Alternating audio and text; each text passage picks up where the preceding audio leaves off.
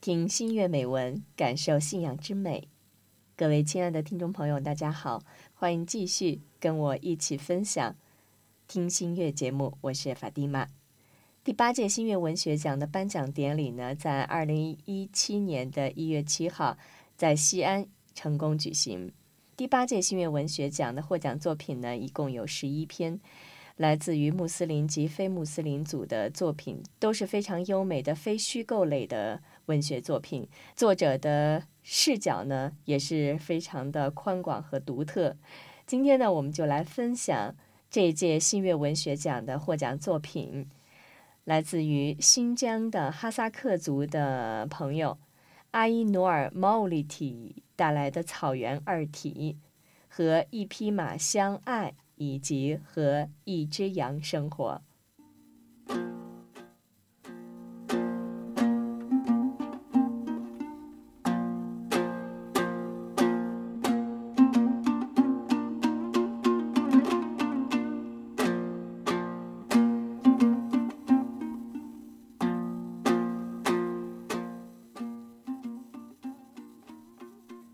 草原二题和一匹马相爱。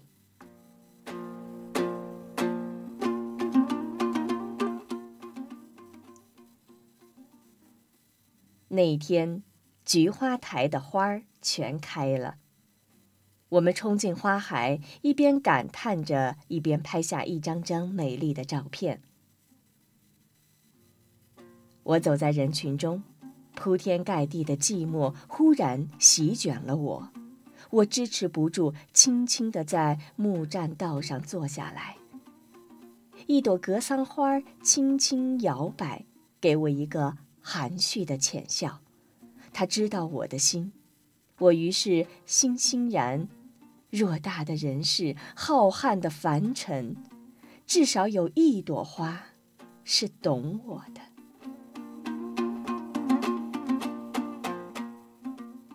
菊花台并不只有菊花，就如新疆并不只有大漠孤烟一样。位于乌鲁木齐南郊乌鲁木齐县的南山牧场，十六道沟谷里有着深深浅浅的绿，高高低低的山地，生机盎然的别样风景。南山在唐朝时是著名的狩猎区，清代时是有名的牧场。至于避暑游览，早在清朝就已发端。美丽的风景常吸引着慕名而来的人。每年的六七月间，漫山遍野的鲜花，最多的自然是各色菊花。期间操苏争艳，格桑摇曳。菊花台的盛夏，繁花似锦，暗香袭人。我坐在花间，被浓浓的花香包围，我有些眩晕，便在花丛中躺下来。只是片刻。便有人从天而降，嘿，不要躺在这儿，你把花儿都躺坏了。我听到我的族人用不熟练的汉语责备我，我一咕噜坐起来，一个骑马的少年威风凛凛地立在栈道上，像堂吉诃德。那匹枣红马也和它的主人一样对我怒目而视。我慌忙站起来，用我的母语和他说。对不起，这里太响了，我有点晕。他狐疑地打量着我，对我是哈萨克人这个现实似乎不能接受。他的马打着响鼻，仿佛对我的话嗤之以鼻。我有些惭愧。是啊，哈萨克人爱惜自然界的每棵草、每朵花儿，怎么会像我一样四仰八叉地躺在花间？我喃喃低语：“我有点不舒服，真的，头痛。”他皱着的眉头舒展开来，开始真切地关心起我：“姐姐，你是因为想喝奶茶吧？你一定是因为想喝奶茶，所以头痛了。”我知道我的族人视奶茶如命，说起我们哈萨克人，宁可三日无饭。不可一日无茶，可我为了减肥，早已放弃高脂的奶茶，改喝苦涩的生普洱了。我不忍辜负他的关切，胡乱答应了一声。他从马上一跃而下，站到我的身边。刚才在马上看着他很高大，其实还是个孩子。他说：“姐姐，到我家去喝茶吧，我家就在那边。”他用马鞭指着山下的村落。我从那字的长短，基本判断出他家并不太近。我们哈萨克人表达时间和地点的方式都很特别，例如牛羊归圈的时间、马跑出汗的距离等等。最精彩的是远远一直说那边，这个那如果拖得不长，说明距离还不算远；如果那拖得很长，搞不好就是翻越三个山头的距离，所以得细细加以分辨。我拒绝了他的好意，说都是一起的人，我不好独自离开。他说都可以去呀，我家房子很大的。我叹口气，狠心拒绝了他的热情，告诉他我们就快走了，没有时间。他有些失落，回头看看他的马，他的马善解人意地轻轻蹭了蹭他，仿佛在安抚他。他的眼神又重新变得明亮。姐姐。你猜我的马叫什么名字？我摇头，他笑起来，摸着他的马，他叫巴彦。我看着他笑。你呢？你不会叫阔兹吧？他惊讶地看着我，不好意思起来。我是叫阔兹。我有些惊讶。阔兹和巴彦是哈萨克爱情叙事长诗中的男女主人公。看到我的困惑，他小心解释：“是阿波罗的同伴给我的马起的名字。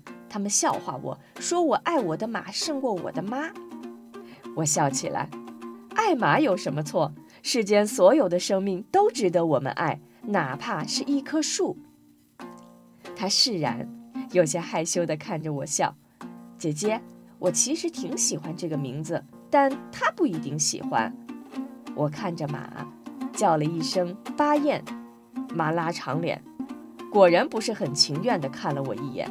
我看着他问为什么，他笑得更欢了，因为他是匹公马呀。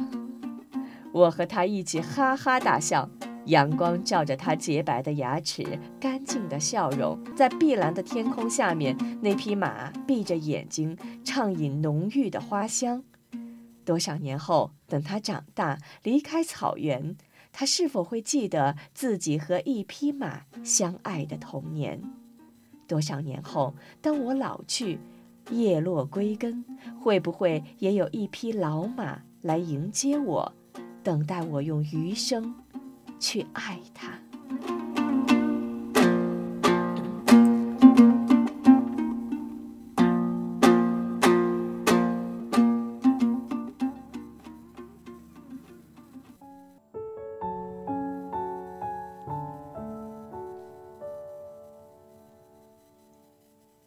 和一只羊生活。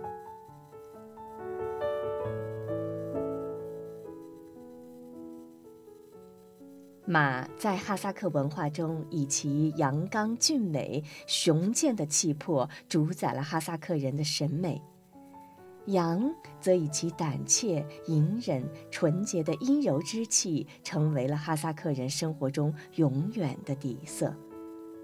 如果马象征了哈萨克人健美阳刚的英雄主义，那么羊则无怨无悔地担当起了哈萨克人略带忧郁的生命底色。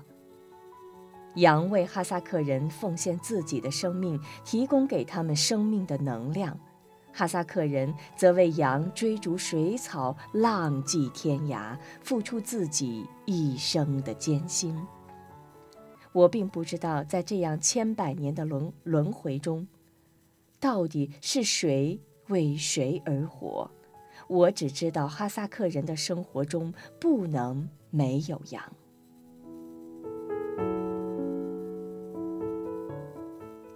我已经远离了草原，或者说，我从来就没有拥有过草原。我的奇血没有滴落在草原上，所以我是一个没有故乡的哈萨克人。我只能隔着历史的尘埃向故乡张望，可以无尽的思念，却永远无法抵达。蓝天白云下的草原，遮风避雨的毡房，一群群云朵般圣洁的羊，我都没有。一个能出生在草原，一个能拥有自己羊的哈萨克人，是幸福的。而我没有自己的羊，我有的只是羊肉。作为一个牧人的后裔，我是贫穷的。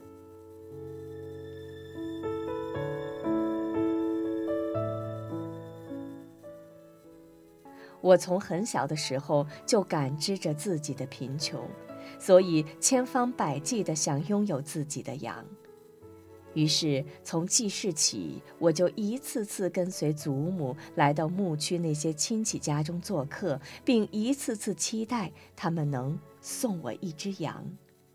可他们不懂我的心，他们送给我的是一锅锅肉，不是那个鲜活的会咩咩叫的生命。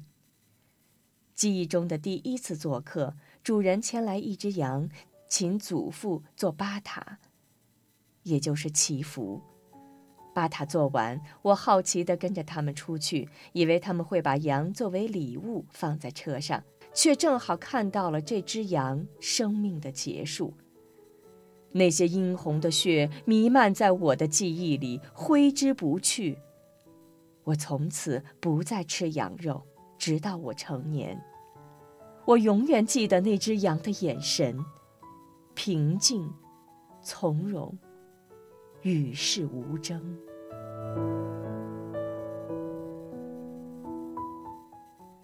在大一些的时候，跟随祖父母在郊区生活，我终于拥有了我的第一只羊。那是我在一次去牧区做客时，从亲戚的羊圈里偷走的。我将小羊装在背包里，放在车上，它居然极其配合，一声都没有叫，那么信任地把自己交给了我。我被这份信任感动得热泪盈眶。我的反常却让祖母在途中发现了我的秘密。偷盗是哈萨克人不能原谅的恶习，祖母忍不住打了我。并和祖父决定返程去把小羊还回去。还在流泪的我看到我要失去小羊的结局，迅速擦干眼泪，背起背包就跑入漫天飞舞的大雪中。我豁出命的样子终于吓住了祖父母，他们叹口气，默认了我的逆天行为，并托偶遇的牧人给亲戚家捎了口信。我抚摸着失而复得的羊，根本不理睬他们恨铁不成钢的眼神。这只长着蜷曲的皮毛、粉红色的舌头、黑葡萄一样的双眼的小羊啊，终于成全了我成为一个真正的哈萨克人的梦想。只是它并不待在羊圈里，而是待在我的怀里。晚上则睡在我的被子里，为此我挨了不少打，可我不以为然。每次我挨打的时候，它就会发出凄惨的咩咩声。祖母恨透了这只让我变得我行我素的羊，我和我的羊丝毫不为所动。我甚至开始盘算它长大后如何为我生下一只只小羊，怎样让我的一只羊成为一群羊。为了成为真正的牧羊女，我甚至哀求祖父为我制作了皮鞭，虽然这皮鞭一次也没有落在我的羊身上。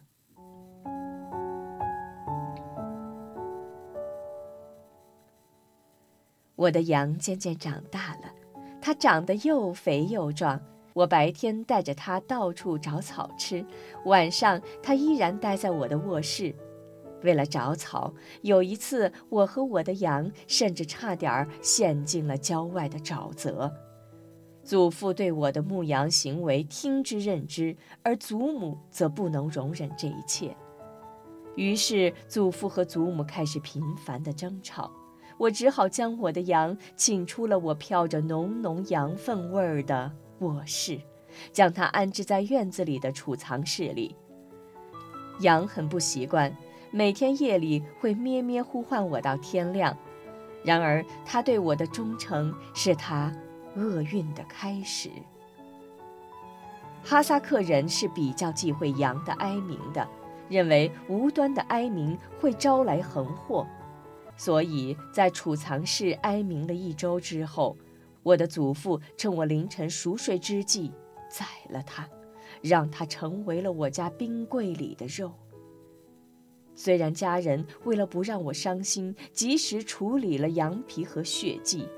也没有马上炖羊肉，骗我说羊被贼偷了，让我相信他在一个未知的地方活着。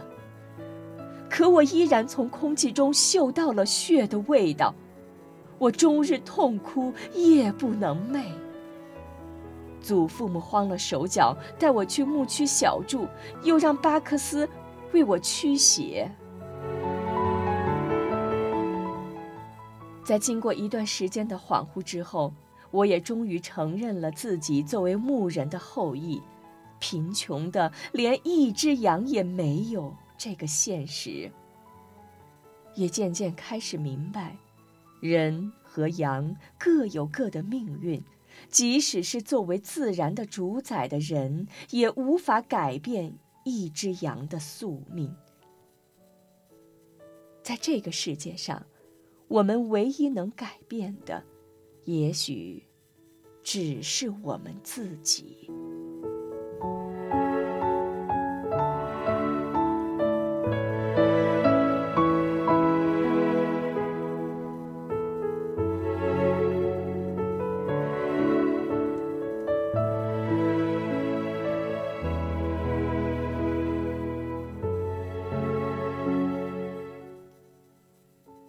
亲爱的听众朋友，刚才我们分享的是来自于新疆的哈萨克族朋友阿依努尔毛里提的草原二题，和一匹马相爱，以及和一只羊生活，充满了草原情趣和非常浓郁的生活气息的美文。对于生命的感悟，世间所有的生命都值得我们爱，哪怕是一棵树。哪怕是一只羊，哪怕是一株草，听新月美文，感受信仰之美。好了，朋友们，今天的听新月就是这样，感谢跟您一起分享灵动的时刻。好了，伊莎拉，我们下期再会。